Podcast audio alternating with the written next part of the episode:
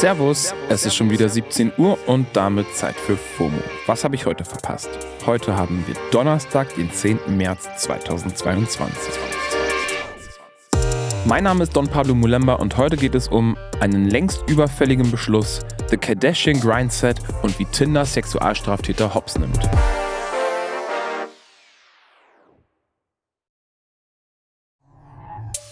Dieses Update hier wurde viel geteilt und besprochen. Das Bundeskabinett hat nun entschieden, dass der Paragraph 219a abgeschafft wird. Der Paragraph 219a ist ja das sogenannte Werbeverbot für Schwangerschaftsabbrüche. Und das ist schon seit Jahren umstritten. Nochmal kurze Einordnung. Ärztinnen können durch dieses Verbot zum Beispiel keine ausführlichen Infos über Schwangerschaftsabbrüche anbieten, da sie sich sonst strafbar machen könnten. Die Abschaffung hatte die Ampelkoalition ja schon im Koalitionsvertrag festgehalten, hatten wir auch hier bei FOMO schon häufiger drüber gesprochen.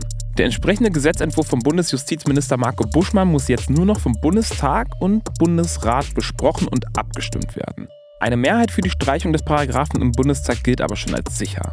Und jetzt kommt die Begründung zur Streichung. Laut Buschmann suchen junge Frauen mittlerweile vor allem im Internet nach Rat. You don't say. Also, sagt er, müsse man die Gesetze auch daran anpassen. Wow. Nicht nur Ärztinnen, auch Krankenhäuser dürfen demnächst auf ihrer Internetseite darüber informieren, dass sie Schwangerschaftsabbrüche durchführen. Die Bundesärztekammer bietet außerdem eine Liste von Ärztinnen und Krankenhäusern an, bei denen Abbrüche möglich sind. Die wird permanent aktualisiert, verlinken wir euch in den Show Notes. Auch Bundeskanzler Olaf Scholz begrüßt die News. Er hat eine orangene Kachel mit einer durchgestrichenen 219a auf Insta gepostet. Die Chefredakteurin des SZ-Magazins, Lara Fritsche, findet die Gesetzesänderung längst überfällig. Sie schreibt auf Twitter, Sorry, aber Hashtag 219a war schon immer ein schlechter Witz. Die Abschaffung ist einfach nur gesetzgeberische Pflicht. Gerne auch noch bei den Frauen entschuldigen, die wegen dem Blödsinn bei der Suche nach Informationen zerstückelte Föten anschauen mussten. Hashtag Stop Saying Werbung. Außerdem fordert sie eine Abschaffung des Paragraphen 218, denn der besagt, dass Schwangerschaftsabbrüche in Deutschland auch zu Freiheitsstrafen führen können. Da gibt es auf jeden Fall noch ein ganzes Stück Arbeit. Stichwort Arbeit lieben wir alle, also wenn wir danach gefragt werden. Ich habe hier heute mal ein bisschen Work Motivation von Kim Kardashian, um euer Grindset zu schärfen. I have the best advice for women in business. Get your fucking ass up and work, work, work, work. Der Ausschnitt, den ihr gerade gehört habt, ist aus einem Variety-Interview zur neuen Serie The Kardashians. Die startet nämlich am 14. April bei Hulu und in Deutschland bei Disney Plus. Und dieser Ausschnitt geht gerade viral. Viele kritisieren sie dafür, dass ihre Äußerung krass unsensibel sei.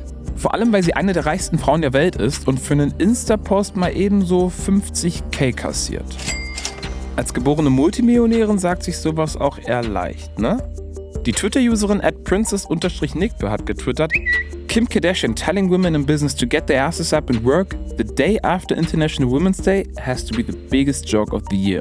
Fand ich sehr funny. Allerdings muss ich sagen, dass die Kritik, naja, ein bisschen überzogen ist, denn was erwartet man denn sonst von Kimberly? Deshalb wundert es mich ein wenig, dass die Leute so surprised sind.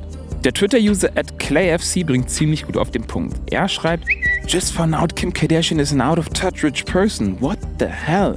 Ist auch völlig okay, wenn man nicht so ein Grindset wie Kimberly hat. Das möchte ich hier auch nochmal mit den Worten ihrer Schwester Courtney aus der Sendung Keeping Up with the Kardashians abrunden. Die kann nämlich auch ohne Arbeiten ganz gut über die Runden kommen. Working is just, it's not my top priority. It's, it's never going to be. Nehmen wir Arbeit doch gleich mal als Aufhänger. Kommen wir zu ein paar EntwicklerInnen, die 1A Arbeit geleistet haben. Spätestens seit der Erfolgsdoku The Tinder Swindler sind wir alle etwas vorsichtiger, denn wie wir wissen, die Welt des Online-Datings ist nicht gefeit vor VerbrecherInnen und Co. Tinder hat jetzt eine neue Funktion eingeführt, mit der vorbestrafte Menschen quasi hops genommen werden. Und das hört sich doch schon mal ganz gut an. Vor dem ersten Treffen mit einem Tinder-Match kann man jetzt checken, ob Matches schon mal gewalttätig geworden sind. Tinder bietet das Feature in Kooperation mit der Background-Check-Organisation Gabo an. Dies ist eine Non-Profit-Organisation, die Berichte über Gewalt und Missbrauch sammelt und verfügbar macht.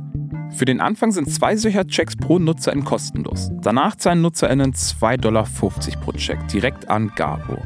You gotta pay if you wanna be safe. Wäre auch zu schön gewesen.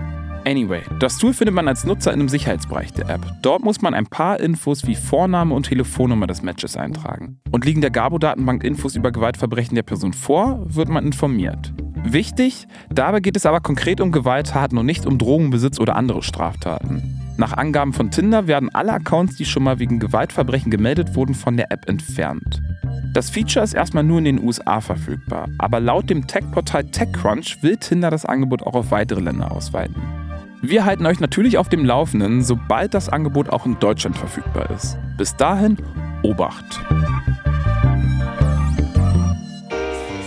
Das war's für heute mit FOMO. Wir hören uns morgen wieder hier auf Spotify. Lasst uns gerne Bewertungen da oder schickt uns ein Feedback an FOMO at spotify.com. FOMO ist eine Produktion von Spotify Studios in Zusammenarbeit mit ACB Stories. Ciao, ciao, Amici, lasst euch nicht ärgern and get your fucking ass up and work.